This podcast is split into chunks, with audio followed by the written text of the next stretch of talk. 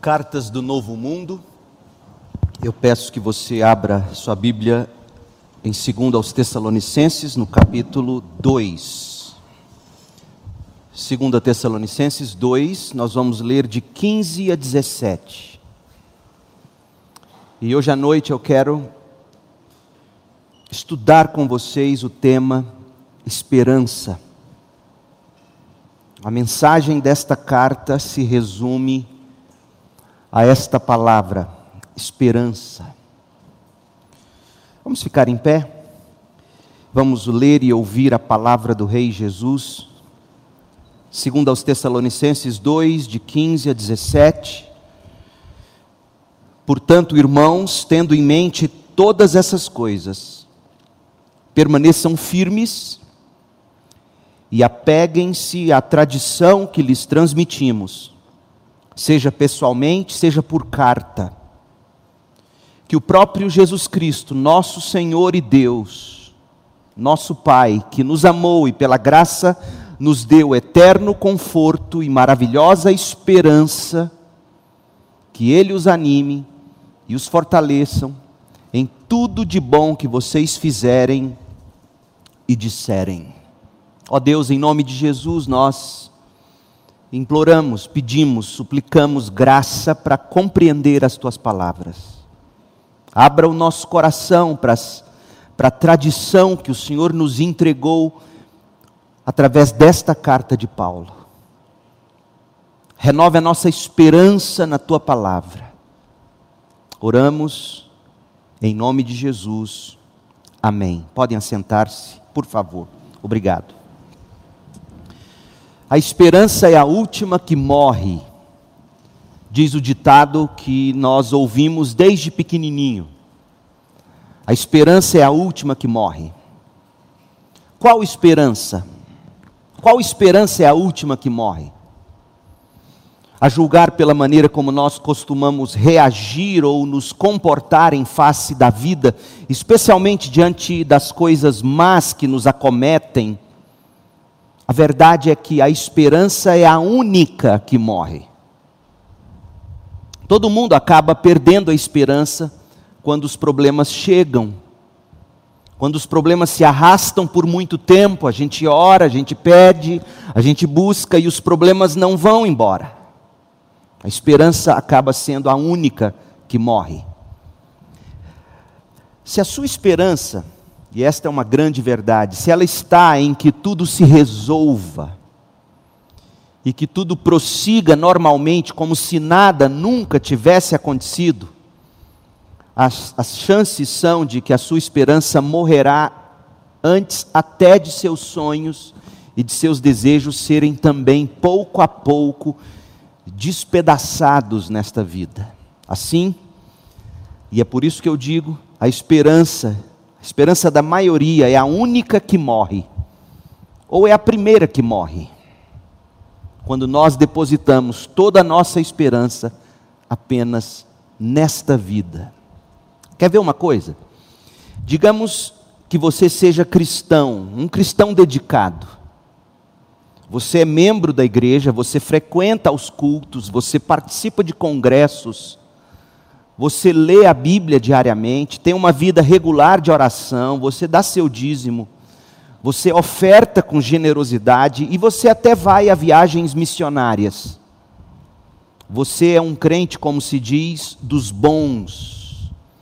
Você tem uma cosmovisão bíblica correta de todas as coisas, ou seja, você enxerga a vida pelas lentes das Escrituras. Porém, ao se deitar todas as noites para dormir, tudo que você espera é acordar em sua cama na manhã do dia seguinte. Você nunca ouviu falar, por exemplo, ou nunca deu atenção ao que gerações mais antigas do cristianismo chamaram de a bendita esperança. Tito 2, verso 13. E o que é a bendita esperança? Paulo escrevendo a Tito, ele chama a bendita esperança de a gloriosa manifestação de nosso grande Deus e Salvador Jesus Cristo.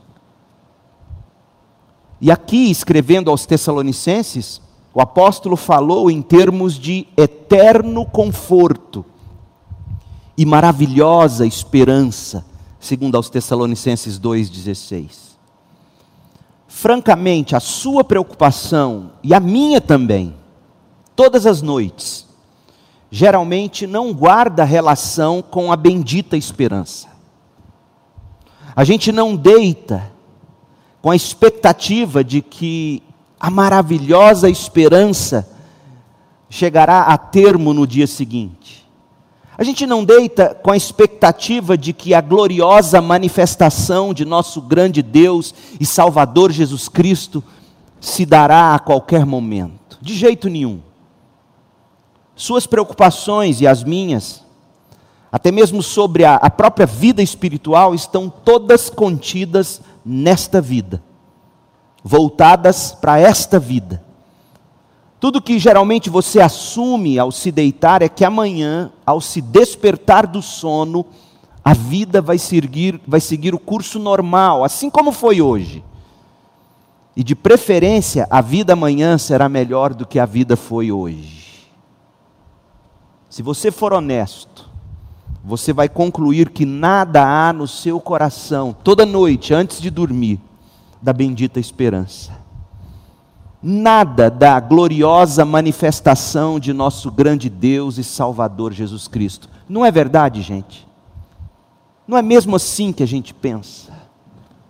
Ora, claro que, que pensar assim de forma tão secular, o que é a forma secular? O que é a forma temporal de pensar? É se deitar esperando que amanhã eu vou acordar com saúde e seguir a vida, sem jamais cogitar a bendita esperança, a manifestação do Senhor Jesus. Então, claro que pensar assim de forma tão secular, olhando apenas para o que se vê, pensando só no agora, no presente, na vida neste mundo, nesse mundo tão somente, faz a gente perder a esperança.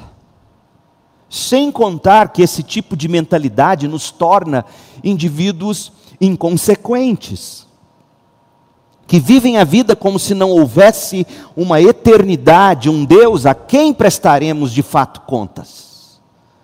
Isso nos torna pessoas desarmonizadas com a eternidade, por assim dizer. Se você é do tipo de pessoa que, que deita todas as noites, na esperança de que no dia seguinte tudo seguirá normalmente, com saúde, paz, sem que no seu coração de alguma maneira palpite essa bendita esperança, a manifestação do Senhor Jesus Cristo, sinto lhe dizer, você é secular. É por isso que a vida cristã da maioria das pessoas parece ser alguma coisa plástica. A vida cristã da maioria das pessoas parece ser sem vida. Por mais que elas orem, por mais que elas leiam a Bíblia, por mais que elas busquem a presença de Deus, é plástico.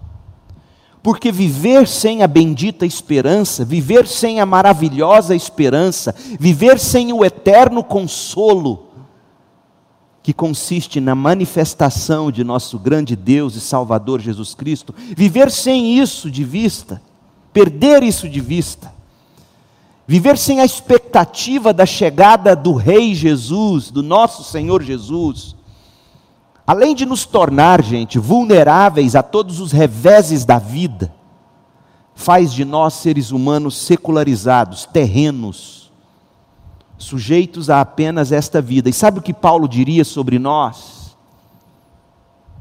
1 Coríntios 15, 19: Se a nossa esperança em Cristo vale apenas para esta vida, somos os mais dignos de pena em todo o mundo.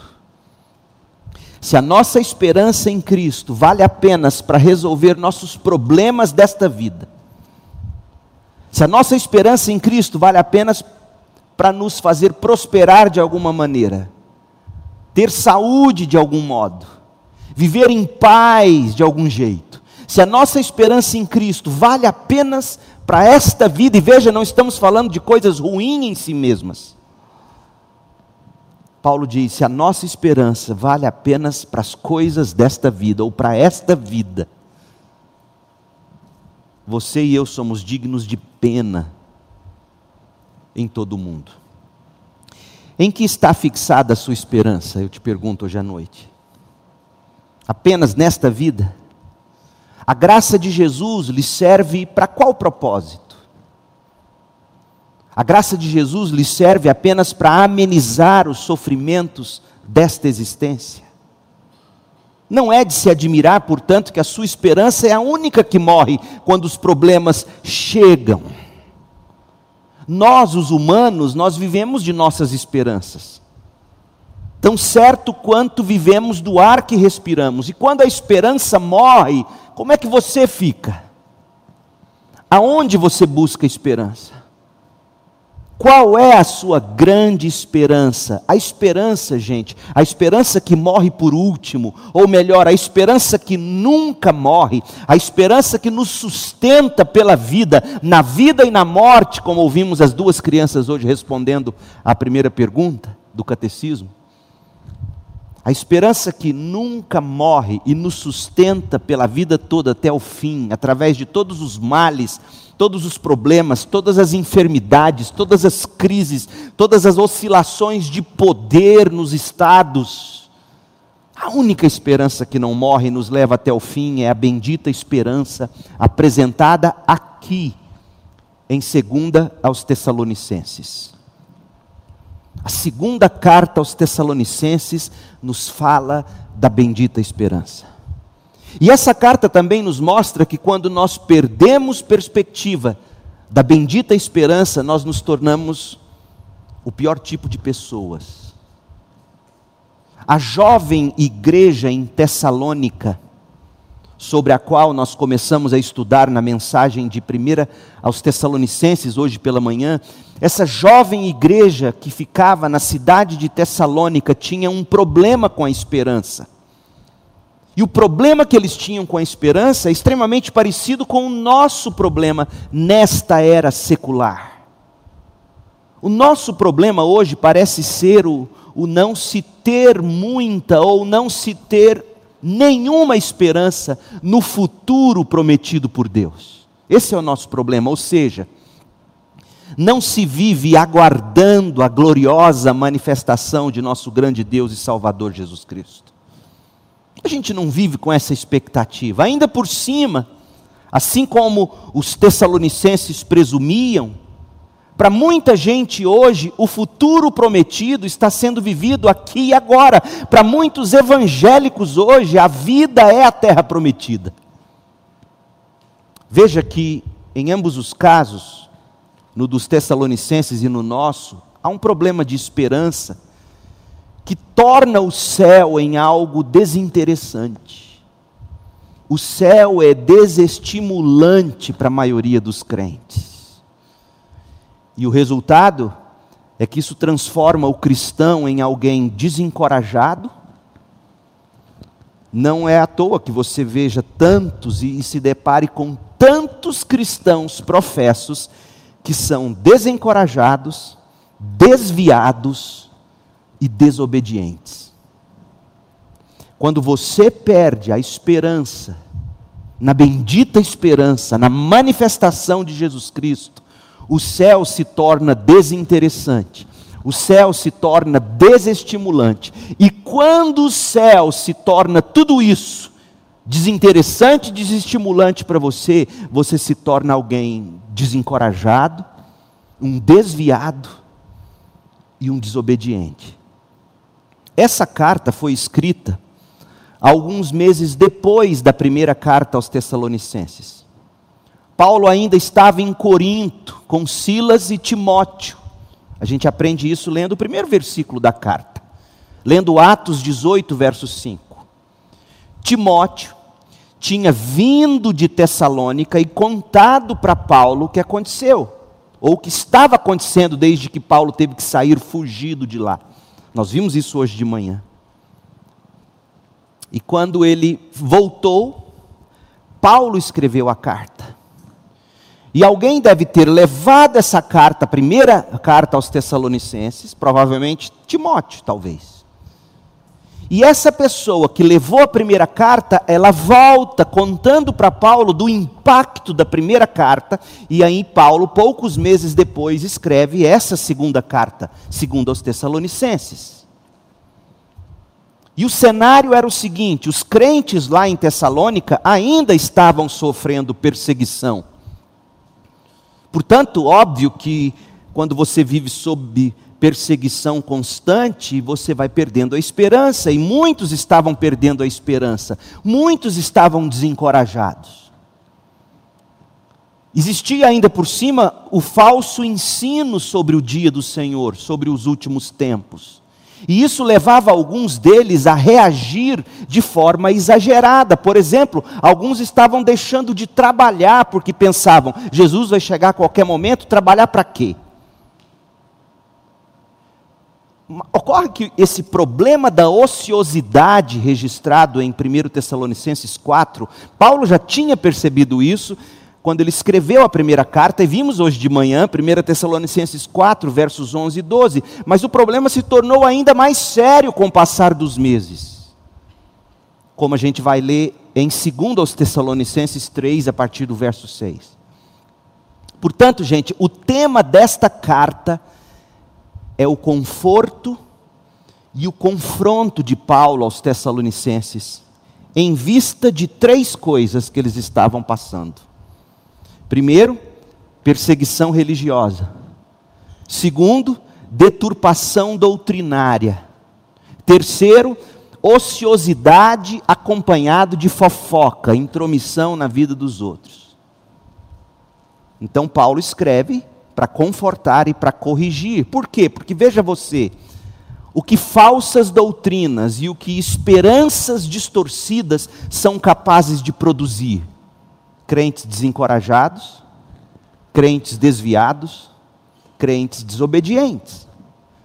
Por isso que não deve te espantar vivermos na época em que estamos vivendo, onde tanta gente se declara cristã ou evangélica, e, e você vê tanta bagunça, e a raiz desse problema é a mesma dos tessalonicenses: deturpação doutrinária, perseguição sem saber como e onde encontrar conforto, e aí você vê essa gente se tornando cada, achando que a vida é aqui e agora.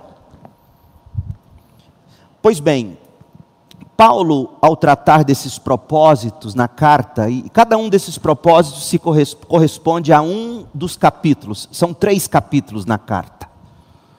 No capítulo 1, Paulo procura encorajar a igreja que estava desencorajada, desencorajada pela perseguição necessitada, portanto, de incentivo para perseverar. E ele procura encorajar no capítulo 1.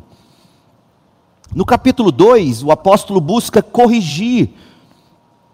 Corrigir aqueles crentes que estavam ludibriados pelos falsos mestres. Falsos mestres esses que estavam confundindo os crentes a respeito da volta de Jesus Cristo. Então ele corrige isso no capítulo 2. No capítulo 3, ele, ele lembra os desobedientes a respeito dos mandamentos divinos. Particularmente porque eles estavam se recusando de trabalhar. Então, se você quer resumir a carta em, em três tópicos, capítulo 1, Paulo encoraja os desencorajados e inconsolados.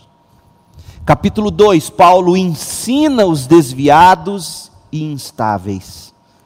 Capítulo 3, Paulo exorta os desobedientes e indisciplinados. No capítulo 1, Paulo aplaude o crescimento contínuo na fé, no amor, na esperança, na vida de alguns que estavam sabendo como enfrentar a perseguição e procura encorajá-los a perseverar nisso. No capítulo 2, o apóstolo corrige o ensino falacioso, o ensino mentiroso, de que o dia do Senhor já estava sendo vivido nos dias deles. E aí veja, esse ensino errado, juntamente com as aflições que eles estavam padecendo, causavam grandes perturbações entre os crentes tessalonicenses que estavam se perguntando quando seria então o retorno de, do Senhor.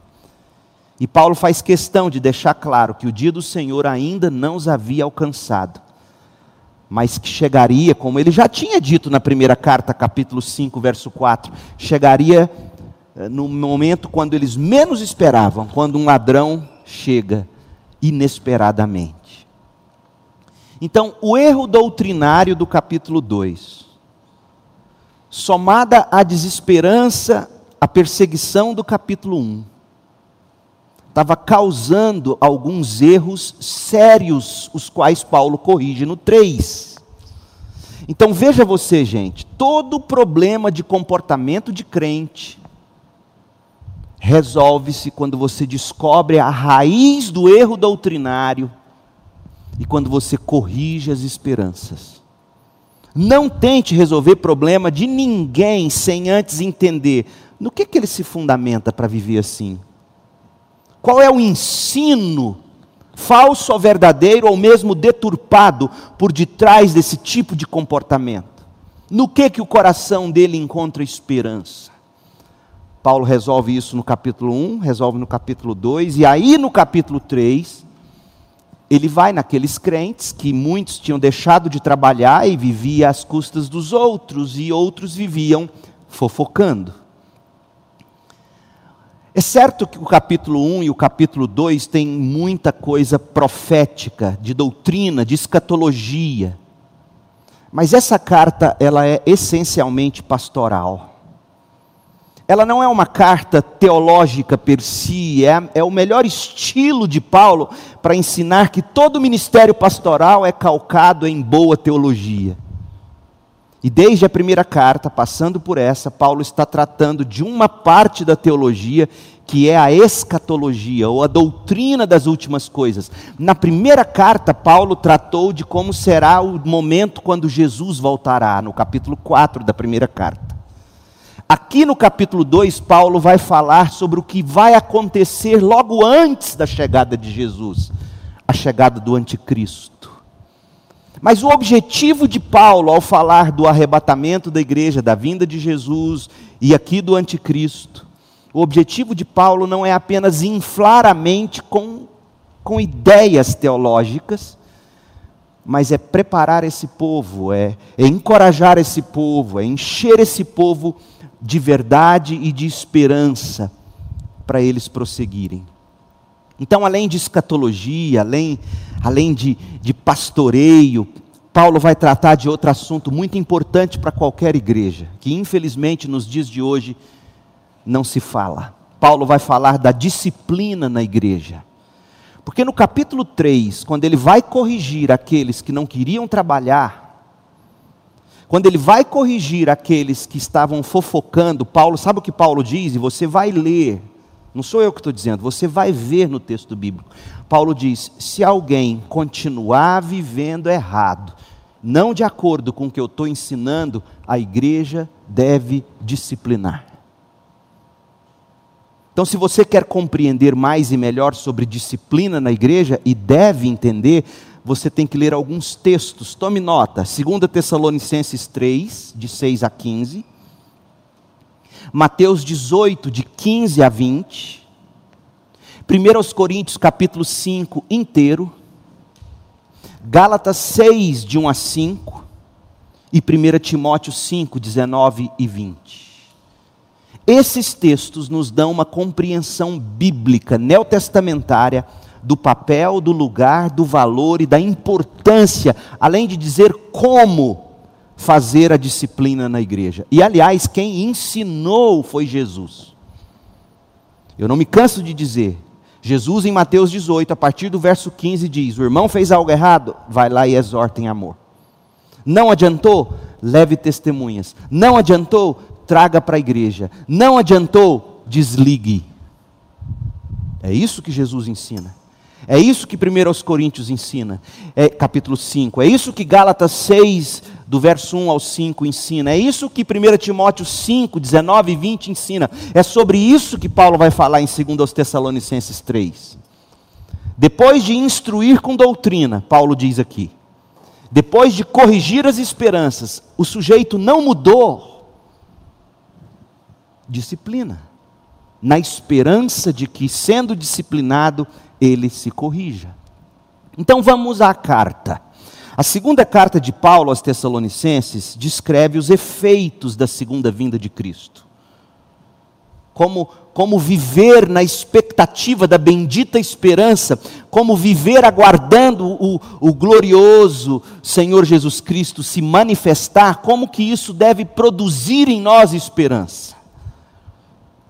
Enquanto 1 Tessalonicenses revela a expectativa do retorno de Cristo, como fonte de ânimo, vimos isso de manhã, a segunda carta aos Tessalonicenses fala, fala sobre a glorificação dos crentes, como fonte de esperança. Fala do julgamento da parte de Deus sobre os incrédulos, como fonte de esperança. O que deve nos, nos dar e manter esperança verdadeira esperança. Então, de que modo Paulo faz isso? Primeiro, capítulo 1, encorajando. Capítulo 2, ensinando. Capítulo 3, exortando. Vamos lá, veja comigo. Capítulo 1, 2 Tessalonicenses, Paulo começa encorajando os desencorajados e inconsoláveis. Ele era costume, e ele então faz sua saudação inicial, versos 1 e 2. Nós, Paulo, Silas e Timóteo, escrevemos esta carta à igreja em Tessalônica, a vocês que estão em Deus, nosso Pai, e no Senhor Jesus Cristo. Por que, que Paulo faz questão? Ele falou isso, a mesma coisa na primeira carta e repete na segunda. A vocês que estão em Deus, que é o nosso Pai, e que estão também no Senhor Jesus Cristo. Por quê? Porque muitos estavam pensando: e se eu morrer antes de Jesus voltar, o que será de mim? E Paulo os faz lembrar de novo e de novo: vocês estão em Deus, na vida e na morte. Essa é a grande esperança do crente. É a primeira pergunta do nosso catecismo que as crianças estão memorizando vocês estão em Deus, vocês estão em Cristo. E Paulo os faz lembrar disso. Verso 2: Que Deus, nosso Pai, o Senhor Jesus Cristo, lhes deem graça e paz. Então, depois da saudação aqui, em dois versículos, Paulo dá graças à fé. Ações de graças de Paulo pelo testemunho da igreja. Ele faz isso nos versos 3 e 4. De fato, ele encoraja ah, aqueles crentes a suportarem pacientemente as aflições. Então ele vai fazer isso do verso 3 ao 10. E do 11 ao 12, Paulo vai, antes de prosseguir para o próximo tópico, que é a correção, que é o ensino, Paulo conclui essa primeira sessão, que é o capítulo 1, com uma oração pelo bem-estar espiritual daquela igreja que leria esta carta. Então vamos lá. Ações de graças pelo testemunho da igreja em face das tribulações. Como é que um crente de verdade atravessa a tribulação? Verso 3: Irmãos, não podemos deixar de dar graças a Deus por vocês. Ou seja, se ele dá graças a Deus por eles, é porque Deus é a fonte de tudo que estava acontecendo na vida deles e através deles.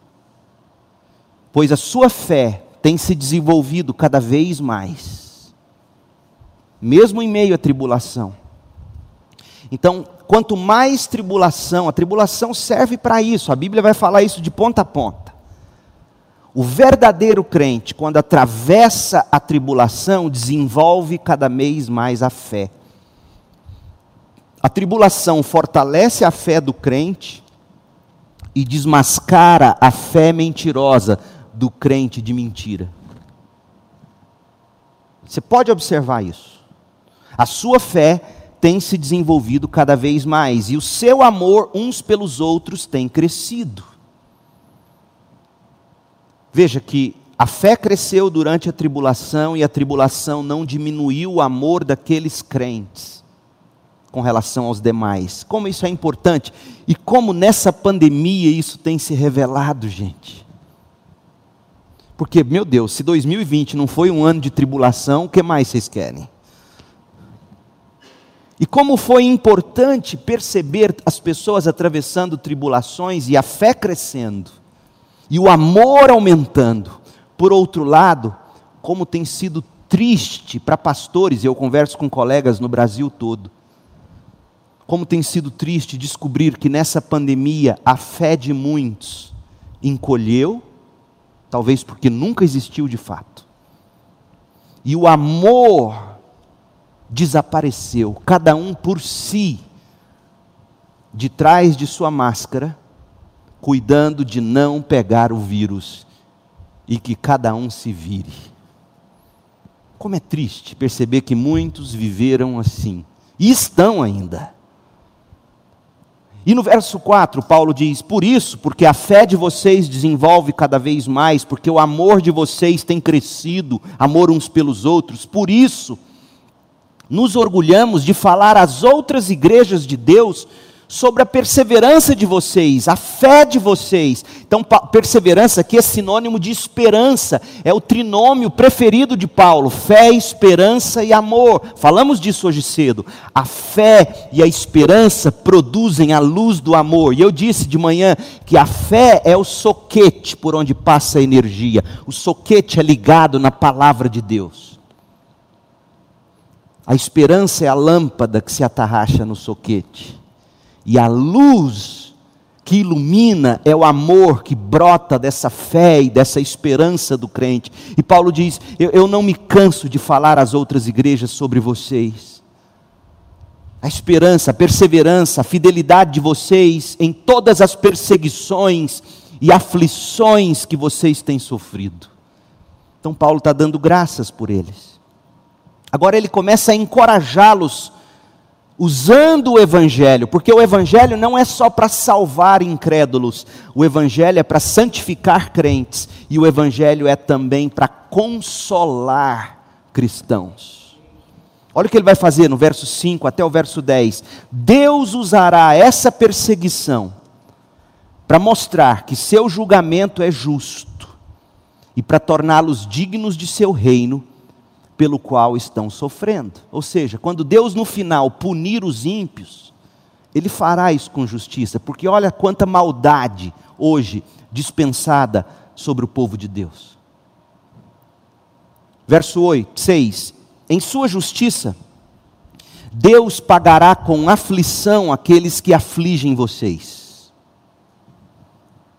Sabe por que, que Paulo faz questão de colocar isso? Porque se tem algo que o nosso coração faz, pirracento que é, quando alguém pisa na gente, o que, que a gente faz? Quer pisar de volta. Ah, é? É assim que você vai me tratar? Então espera um pouquinho, eu não sou bobo, não é assim que a gente fala? Acha que é crente. Crente falando isso, já pensou? Eu não sou bobo, você não vai pisar em mim, não. E a gente prega isso como verdade espiritual. E Paulo está dizendo: se você se lembrar que o Senhor mesmo aplicará justiça sobre os que perseguem vocês e não se arrependerem, se você crê nisso de fato, você vai ter dó de quem te persegue. Você vai dizer: você não sabe com quem você está mexendo, não é comigo, é com o meu Deus. Veja, veja como a doutrina do inferno, a doutrina da punição eterna, torna crente mais amoroso. Quanto menos você acredita no inferno, mais ódio você nutre pelas pessoas. Porque você quer justiça e quer agora. Mas se você acredita mesmo no inferno, você olha para quem pisa em você e diz: misericórdia, ele não sabe o que está fazendo. Não foi assim que Jesus orou? Então, a melhor maneira de você conseguir amar quem te persegue é se lembrar do que Paulo está lembrando os Tessalonicenses: Deus pagará com aflição aqueles que afligem vocês.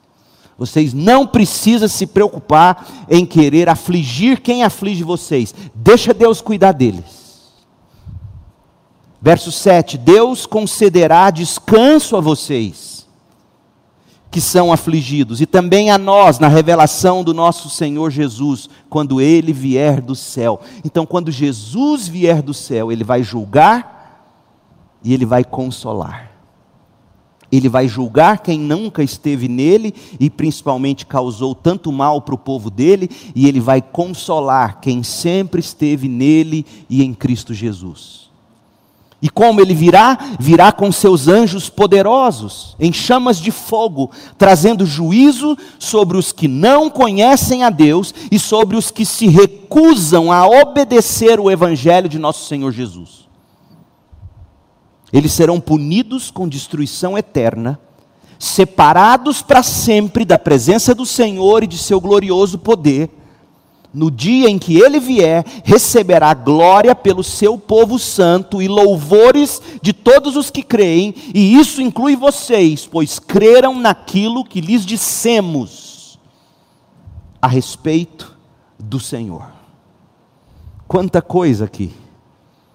Então, eu diria a você que me ouve, se você não está em Cristo Jesus, considere arrepender-se e crer porque o que está descrito aqui sobre o fim daqueles que não estão em Cristo Jesus é de arrepiar.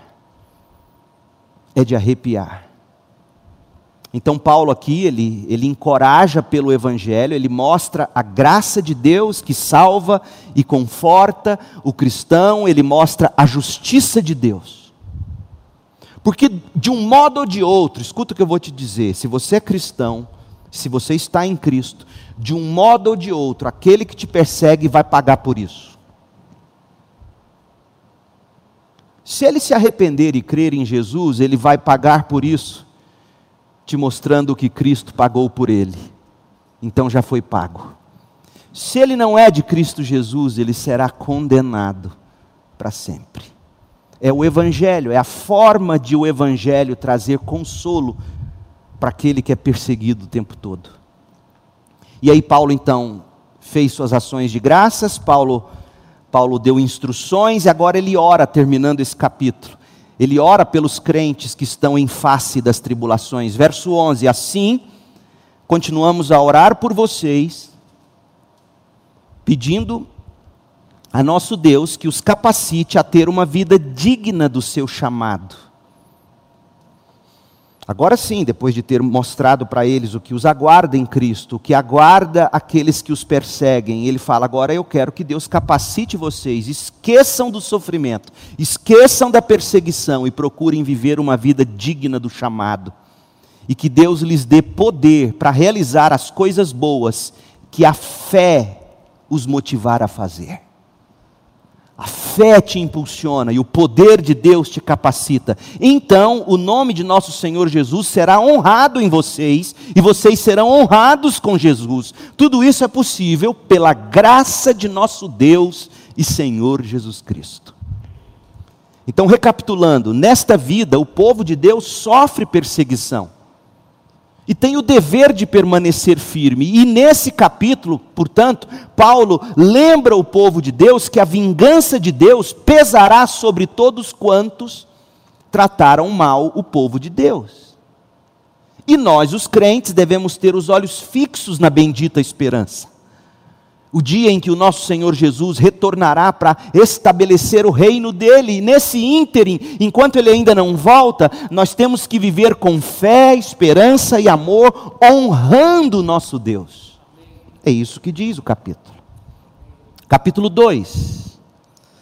Paulo agora vai ensinar os desviados e instáveis. No capítulo 2, Paulo escreve para corrigir erros sobre as expectativas do fim dos tempos. Ocorre que, por causa da severidade das aflições sofridas, os tessalonicenses se tornaram suscetíveis a falsos ensinos, e é sempre assim. Quanto mais você sofre, mais você busca algum meio e de, de se consolar. É por isso que, por exemplo, às vezes os pais perdem filhos, eles recorrem ao erro do Espiritismo. Eles vão atrás de cartas psicografadas, porque querem ouvir os filhos que foram. Crentes mesmo que começam a passar por tribulações, começam a viver de profetas e profetisas. E os tessalonicenses, sofrendo como estavam sofrendo, o que, que aconteceu? Ficaram prontos, vulneráveis, suscetíveis a falsos ensinos. E esses falsos ensinos possivelmente eram disseminados por uma carta fraudulenta. Veja, uma carta mentirosa. Alguém escreveu uma carta e disse que era de Paulo. E Paulo diz: Espera um pouquinho, todas as minhas cartas eu assino de próprio punho. Leia o texto e veja o que estava acontecendo. A falsa notícia do dia do Senhor. 2 Tessalonicenses 2, versos 1 e 2. Agora, irmãos. Ah, essa palavrinha agora, liga tudo o que ele falou. Agora, irmãos, vamos esclarecer algumas coisas a respeito da vinda de nosso Senhor Jesus Cristo e do nosso encontro com Jesus Cristo. Eu vou repetir o que eu disse de manhã porque é um tema muito importante e recorrente. Quando em 1 Tessalonicenses 4, se não me engano, verso 17 diz que nós vamos, nós seremos arrebatados quando Jesus voltar e iremos ao encontro dele. A palavra encontro está usada aqui de novo. A ideia aqui, eu repito, que eu disse de manhã, não é de que iremos ao encontro dele para ir para o céu e depois a gente volta um mil anos depois. Não. Essa palavra, ela sempre é usada no mundo grego antigo, no mundo bíblico. Ela sempre e foi usada na parábola das dez virgens, quando, quando as virgens foram ao encontro do noivo e voltaram com ele para a festa ou para casa.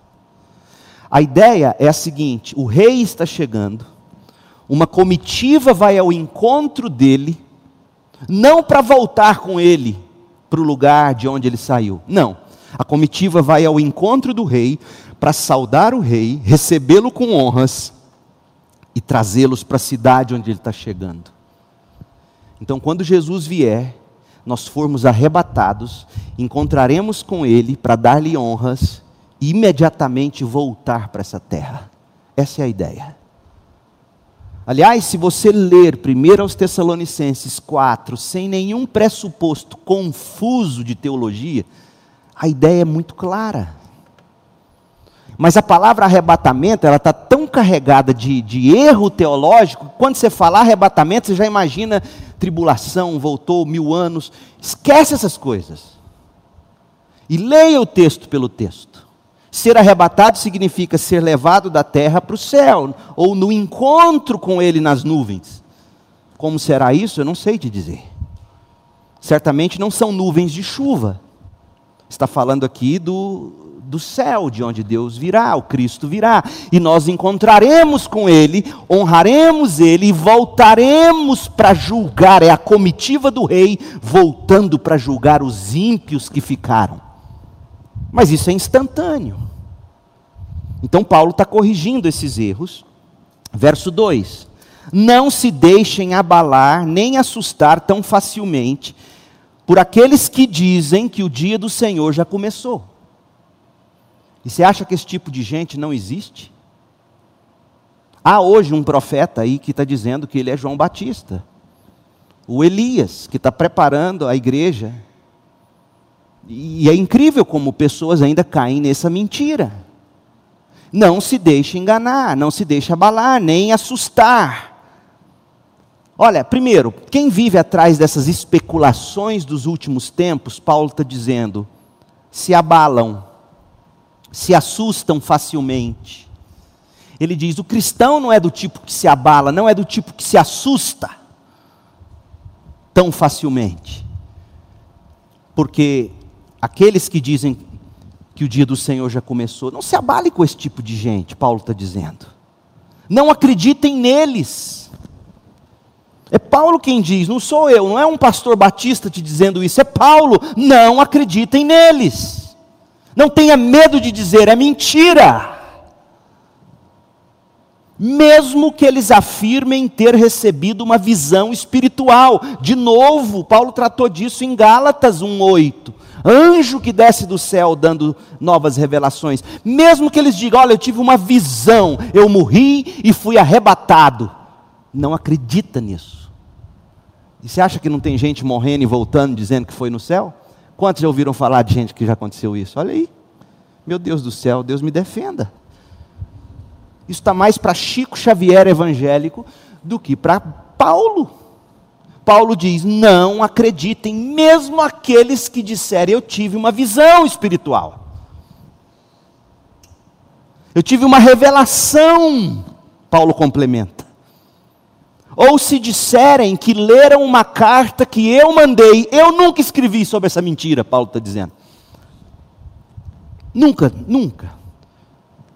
Porque é, Paulo, Paulo é interessante, se tem algo que tem acontecido nos últimos tempos, é a redescoberta, entre aspas, de documentos antigos, livros apócrifos o Evangelho de Judas, o Evangelho de Pedro, o Evangelho de não sei quem, aí Discovery Channel, History Channel, faz uma série daquele tamanho, aí vem o Dan Brown, escreve aquele livro, o código, não sei das quantas, o outro, o código da Bíblia, e, e aí ao livro, acharam um novo livro, e Paulo fala, mesmo que encontrem um com meu nome, pelo amor de Deus, eu não falei besteira desse tamanho.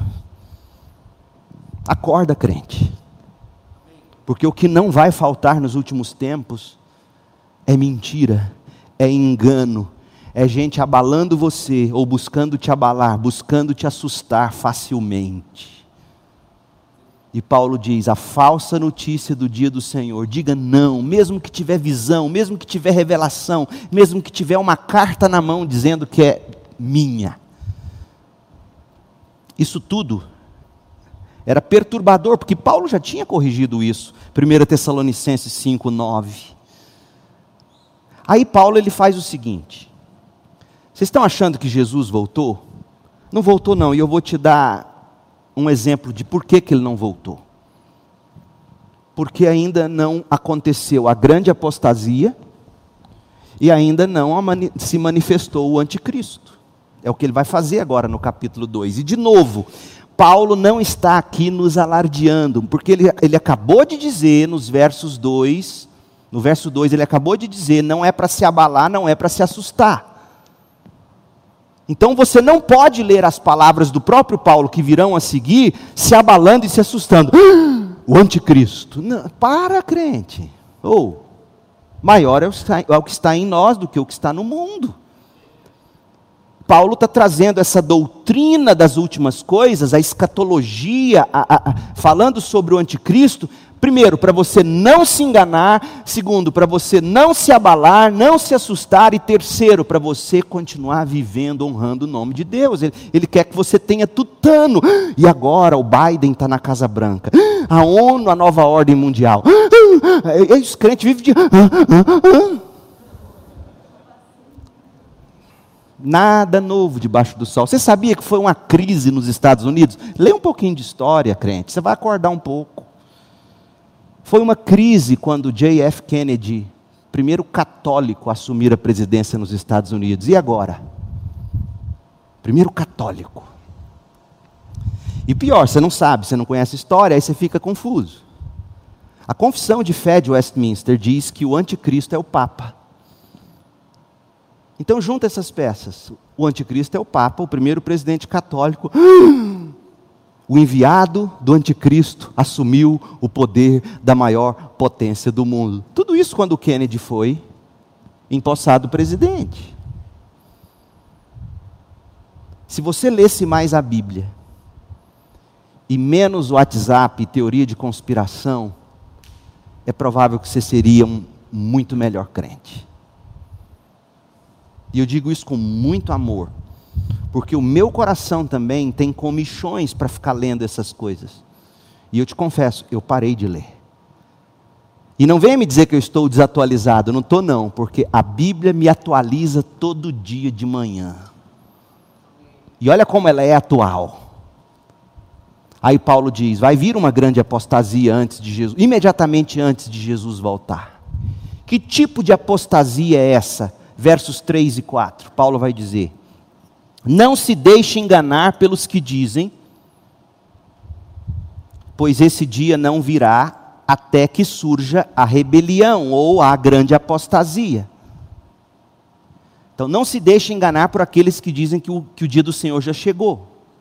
Porque primeiro virá uma grande apostasia e vai vir o homem da iniquidade, o homem da perversidade, o anticristo. Agora, Vários anticristos já saíram pelo mundo, diz João na sua carta. Não é que nunca houve anticristo e finalmente haverá um. Vários houveram na história, ou houve na história. Esse será aquele que vai trazer destruição. Que tipo será essa apostasia? Não é uma apostasia onde você vai abandonar a religião. Não se iluda. E Paulo diz: olha o tipo de religião do anticristo. E que por isso trará apostasia. Ele, diz o verso 4, ele se exaltará. Ele se exaltará, ele é maior do que o próprio Paulo e as próprias Escrituras. Fuja de todo aquele que se exalta. Fuja. Ele se exaltará, ele se oporá a tudo que o povo chama de Deus, e todo objeto de culto, e vai se sentar no templo de Deus e se fará passar por Deus. A palavra dele é a palavra final, vale mais do que a própria Bíblia.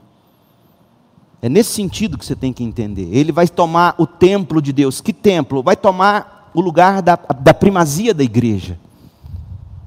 E, e não se iluda, já existe um movimento entre nós que baniu a ideia de igreja há muito tempo, ou não tem? Quantas pessoas dizendo que é possível ser crente sem precisar da igreja? É o início da apostasia. Não dá para ser povo de Deus vivendo fora da igreja de Deus.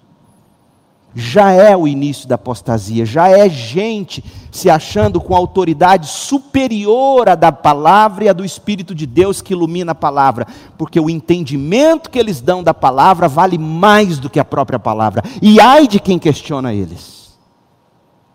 Já é um tipo de anticristo preparando o caminho. Então, que tipo de apostasia será essa?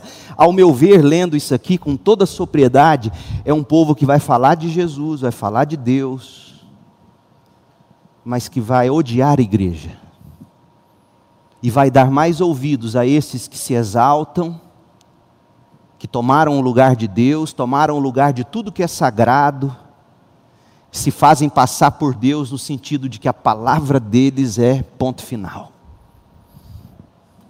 Como isso é atual, gente. Aí você conhecendo a Bíblia, lendo a Bíblia, vendo qualquer noticiário, vendo qualquer novo movimento, você fala: peraí, isso aí parece com o que Paulo escreveu em 2 Tessalonicenses 2.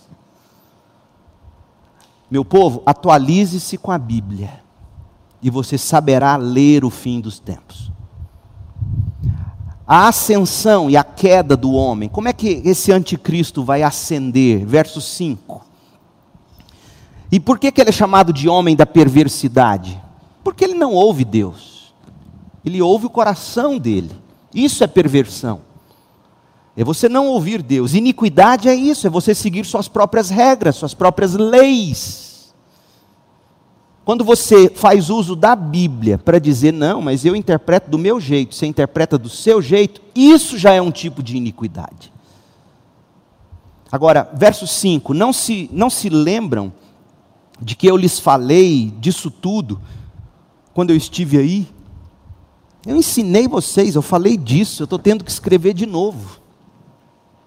E vocês sabem o que está detendo o anticristo. Olha, veja, o verso 6 fala de algo que o detém. E o verso 7 fala daquele que o detém. Então existem dois elementos detendo a manifestação do anticristo. Um que é mais impessoal, verso 6, o que o detém, e um que é mais pessoal, aquele que o detém. Pergunta: quem seria? E vocês sabem o que está detendo pois ele só pode ser revelado quando sua hora chegar. Quem está detendo? Os reformados, muitos deles chamariam aqui, por exemplo, alguma manifestação do próprio Estado, mantendo a lei e a ordem. O Estado é ministério de Deus, Romanos 13. A atuação da igreja no mundo, de alguma forma, detém o anticristo. Mas a Bíblia fala no verso 7 que essa perversidade já opera secretamente e permanecerá em segredo até que se afaste aquele que detém essa perversidade, essa manifestação do anticristo. Quem seria esse? Provavelmente o arcanjo Miguel. A Bíblia diz em Daniel 10, 13, Daniel 10, 20 e 21, diz em Daniel 11, 45, em Apocalipse 12, 1 Aliás, Daniel 12, 1, Apocalipse 12, 7. De alguma maneira, Deus destacou Miguel para ter controle desse homem. Que no final, quando começar a surgir a grande apostasia, será solto. Então, Paulo está dizendo isso para dizer o seguinte: não pensem que o Senhor já voltou, porque ainda não aconteceu uma grande apostasia, ainda não há um grande anticristo. E aí diz o verso 8: então, o homem da perversidade, então o que? Depois dessas coisas, depois que, que for tirado o, os poderes estabelecidos pelo próprio Deus, que ainda o detém. Ou seja, ele não virá por conta própria ele não virá por causa das maquinações das nações. Não, no dia em que Deus falar, chegou a hora, ele vem. Sabe quando o cachorro está ali querendo sair, você segurando ele na coleira, aí você vai lá e solta, aí ele sai. Ele acha que ele conseguiu romper. Não, foi o dono que falou, pode ir. Então, quando Deus falar, chegou a hora, eu, eu chego a arrepiar pensando nisso. Porque quando isso acontecer, está próximo o meu Senhor quebrando as nuvens do céu para me buscar. E é isso que Paulo quer que você enxerga. Paulo não quer que você fique aqui com os olhos, nossa, quem anticristo é esse? Cadê o arcanjo Miguel? Fazendo equação teológico-matemática. Paulo quer que você, que você se lembre porque é isso que ele está dizendo. O dia do Senhor virá. E, e, quando é que você sabe que ele virá? Quando essas coisas começarem a acontecer. Então tire os olhos dessas coisas. Quanto mais elas começarem a acontecer mais próximo esse dia. Aleluia, glória a Deus. É isso que Paulo quer que você sinta ao ler esse texto. Como é que esse anticristo vai agir? Ah, e aqui Paulo dá na boca do estômago do movimento de sinais e maravilhas. Porque sinais e maravilhas nem sempre são provas da manifestação do Espírito de Deus. Olha o que ele diz no verso 9 esse homem, o anticristo, o homem da iniquidade, o homem da perversidade, virá para realizar o trabalho de Satanás. De que maneira, Paulo? Com poder, sinais e falsas maravilhas. Vai ter milagres, vai ter sinais, vai ter profecias. Existe profecia em, em centros ocultistas. E como é impressionante ver crentes achando que sinais, maravilhas e poderes espirituais são manifestações necessariamente do Espírito. Não são. Porque o anticristo fará isso. Verso 10: E com todo tipo de mentira perversa para enganar os que estão caminhando para a destruição. Por quê? Como é que você vai se manter firme nas mãos de Deus sem seguir o canto da sereia do anticristo? Olha o que Paulo diz. Os que não seguirão o canto da sereia são aqueles que amaram e aceitaram a verdade. Quem ama a verdade, quem ama as Escrituras, quem ama a boa doutrina, quem vive por ela, não será seduzido pelos sinais, maravilhas e poderes do Anticristo.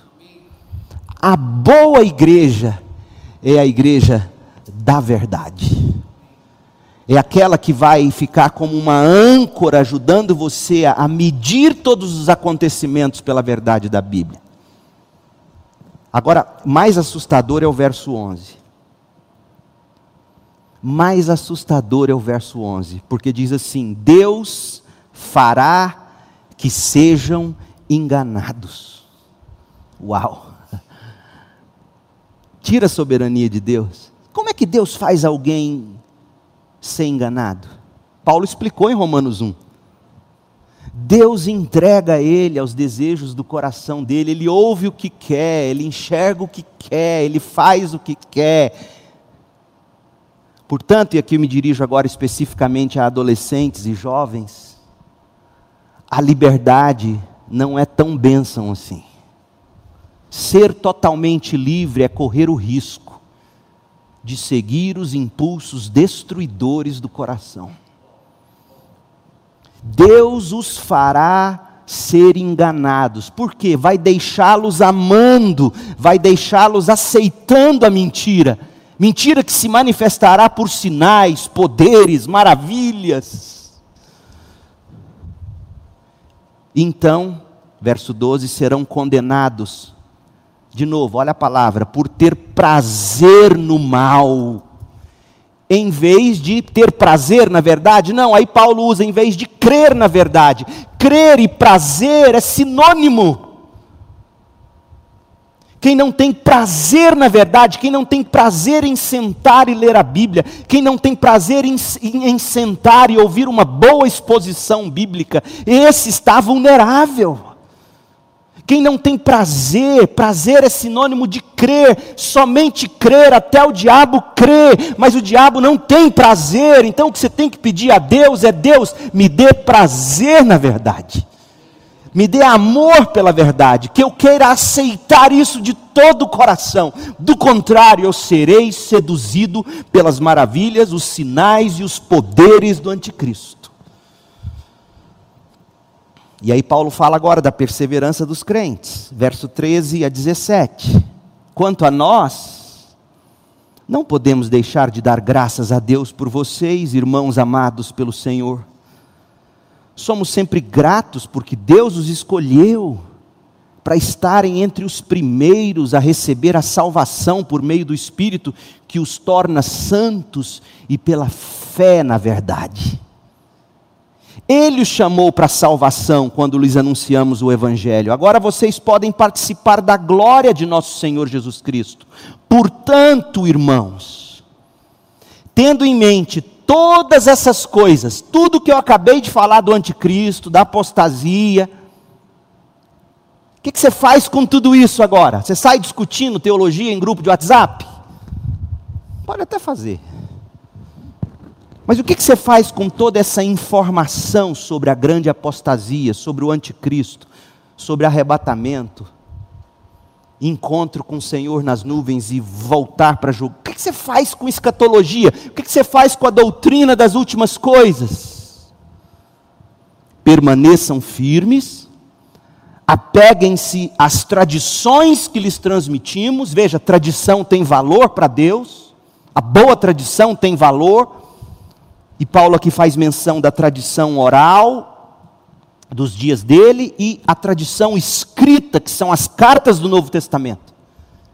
Então o que você faz com todo esse conhecimento? Permaneça firme, apegue-se à tradição, apegue-se à verdade, fuja dos novos moveres de Deus, fuja. É Paulo que está dizendo, não sou eu, não, meu povo. Como os crentes precisam acordar para isso que o próprio Jesus Cristo, nosso Senhor e Deus, nosso Pai, que nos amou e pela graça nos deu eterno conforto e maravilhosa esperança, os animem e os fortaleçam em tudo de bom que vocês fizeram e disseram. A apostasia, seguida pela vinda do homem da perversidade, vai causar grande dano àqueles que não amam e não se apegam à verdade grande dano àqueles que ficam atrás de novos moveres, sinais, maravilhas e explicações de enigmas. Deus não é astro do zodíaco. E tem muito crente fazendo da Bíblia um zodíaco. É um absurdo. Não foi para isso que as Escrituras foram escritas. E por fim, Paulo exorta os desobedientes, os indisciplinados.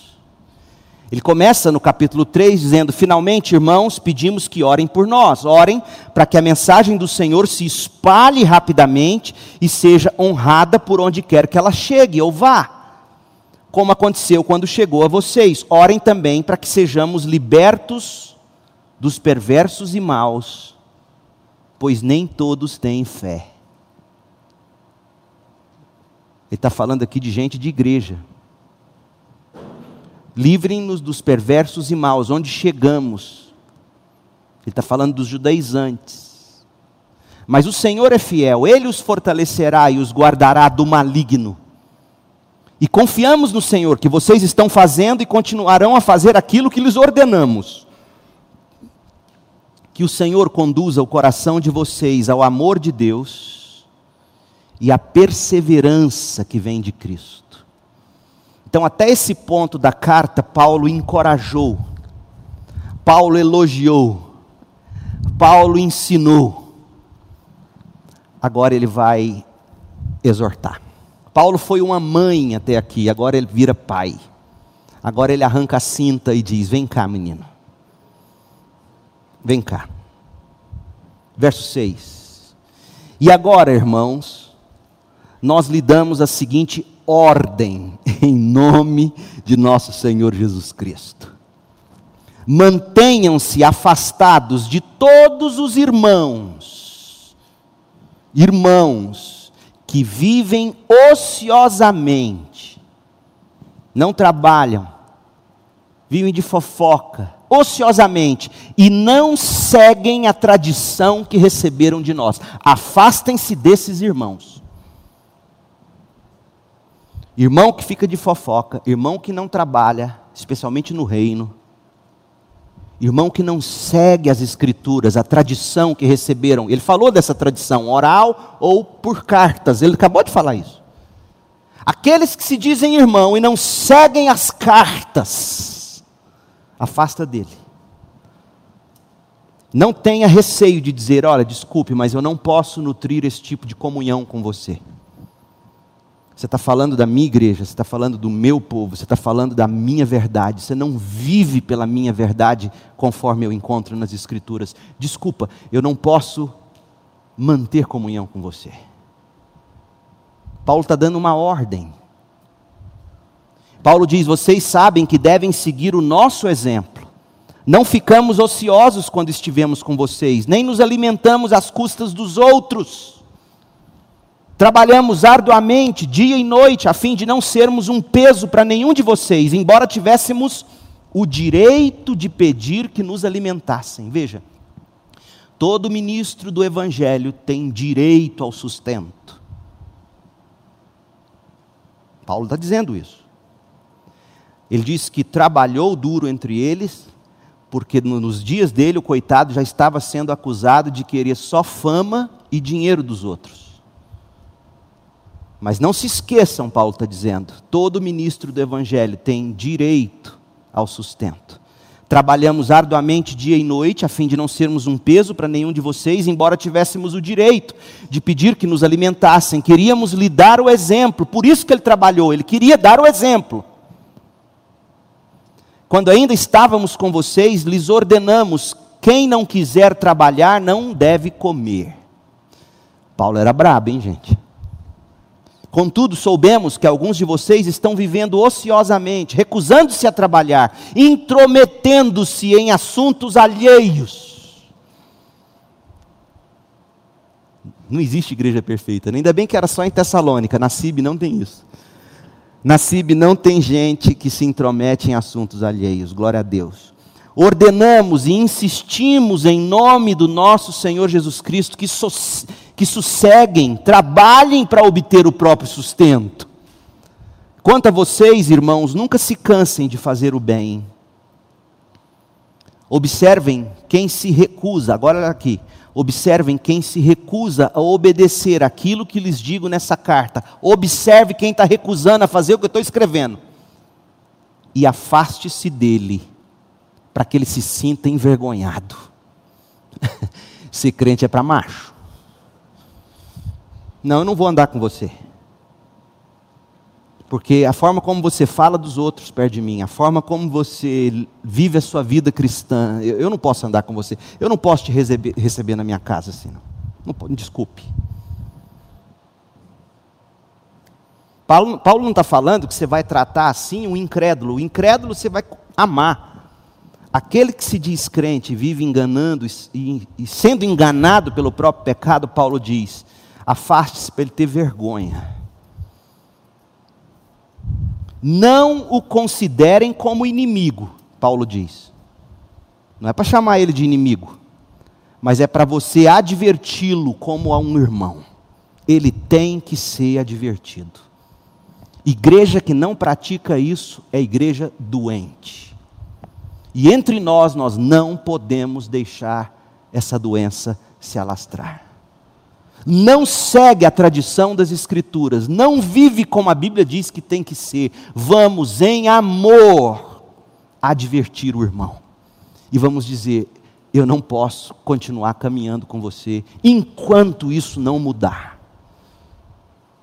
Eu vou orar por você. O dia que você quiser falar de novo comigo, eu vou te ajudar. Mas você não pode viver assim. E se não resolver, faz o que Jesus mandou, leva uma testemunha. E se não resolver, faz o que Jesus mandou, leve à igreja. E se não resolver, faz o que Jesus ensinou, desligue. A doutrina do retorno de Cristo requer um equilíbrio entre esperar e trabalhar. É uma é uma perspectiva que deve encorajar a santidade. E aí Paulo caminha, ele termina a carta com uma bênção, que é maravilhosa de se ler, verso 16: Que o próprio Senhor da paz lhes dê paz em todos os momentos e situações, e eles precisariam de paz. Porque imagina você sentado na igreja e Paulo lendo, e o, e o, e o ancião da igreja lendo essa carta. Imagina, segunda Tessalonicenses chegou e está sentado na mesma igreja, os que trabalham e os que não trabalham. Os que sustenta e os que vivem às custas dos outros. Os fofoqueiros e os. Todo mundo sentado ali na mesma. E Paulo, lenha, lenha. Imagina esse povo.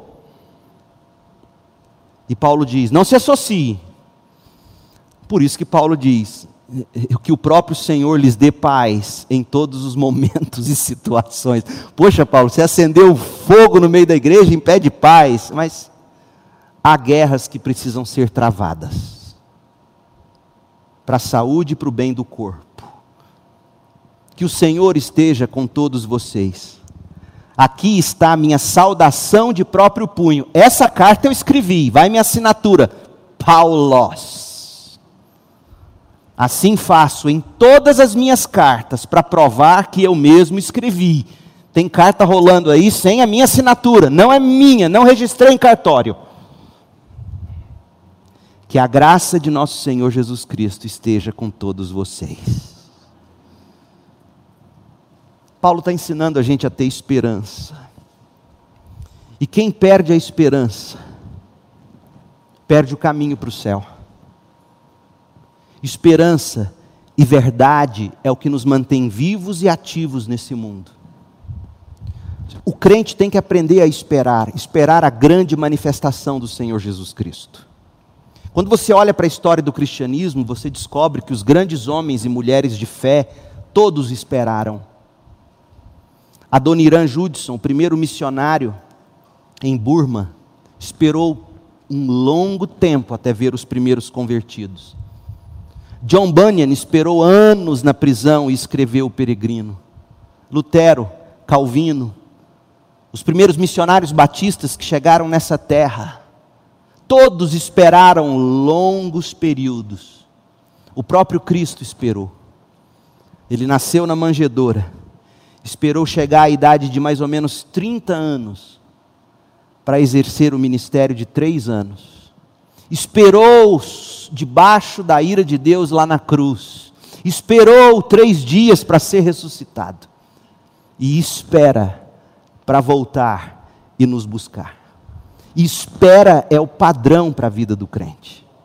Quem não aprende a esperar com os olhos na bendita esperança, na manifestação do Senhor, perde o caminho para o céu. No que você espera, crente? Quando você se deita para dormir, você espera apenas acordar com saúde para seguir tocando a vida. Ótimo, mas não pode ser só isso. Você tem que esperar que o Senhor chegue a qualquer momento, que Ele rasgue o céu e você possa ir ao encontro dEle. Isso vai fazer você trabalhar melhor. Isso vai fazer você viver melhor, fugir do pecado. Isso vai fazer você não cair nas armadilhas do anticristo, aguardar o Senhor, enxergar que as pessoas no final dos tempos amarão mais os sinais, as maravilhas, os poderes da mentira do que a verdade de Deus. Isso vai fazer você não perder o caminho do céu. esperar pelo Cristo, vai livrar você de ouvir: Apartai-vos de mim, eu não te conheço. Paulo escreveu aos Coríntios e disse: Se a nossa esperança em Cristo vale apenas para esta vida, nós somos os mais dignos de pena em todo o mundo. No que está a sua esperança? Em Cristo? Na glória? No céu? Ou você não espera para além dessa vida? Se é o seu caso, eu te digo com muito amor, mas com muita verdade: você não tem Cristo.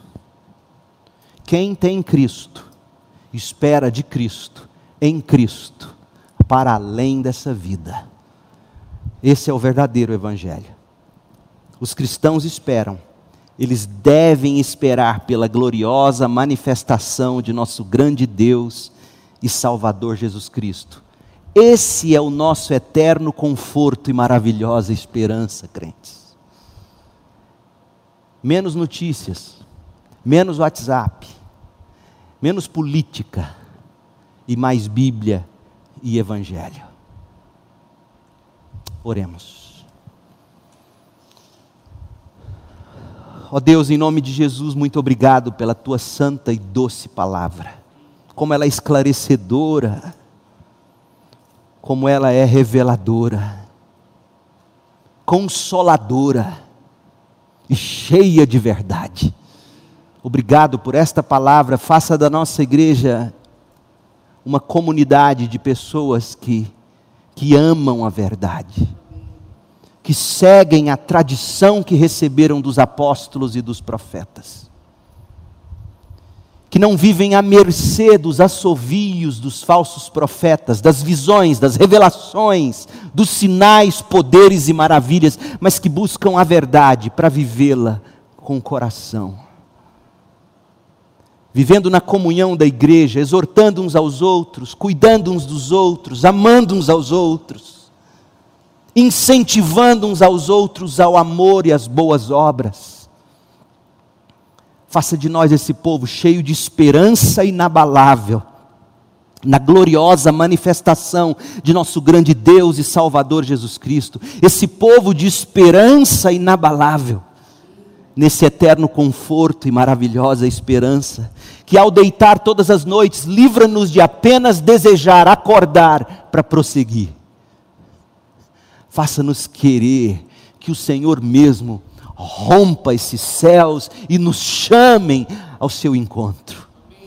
Ó oh Deus, faça de nós esse povo com essa santa expectativa. Nós oramos, nós suplicamos, agradecidos, confiantes em nome de Jesus.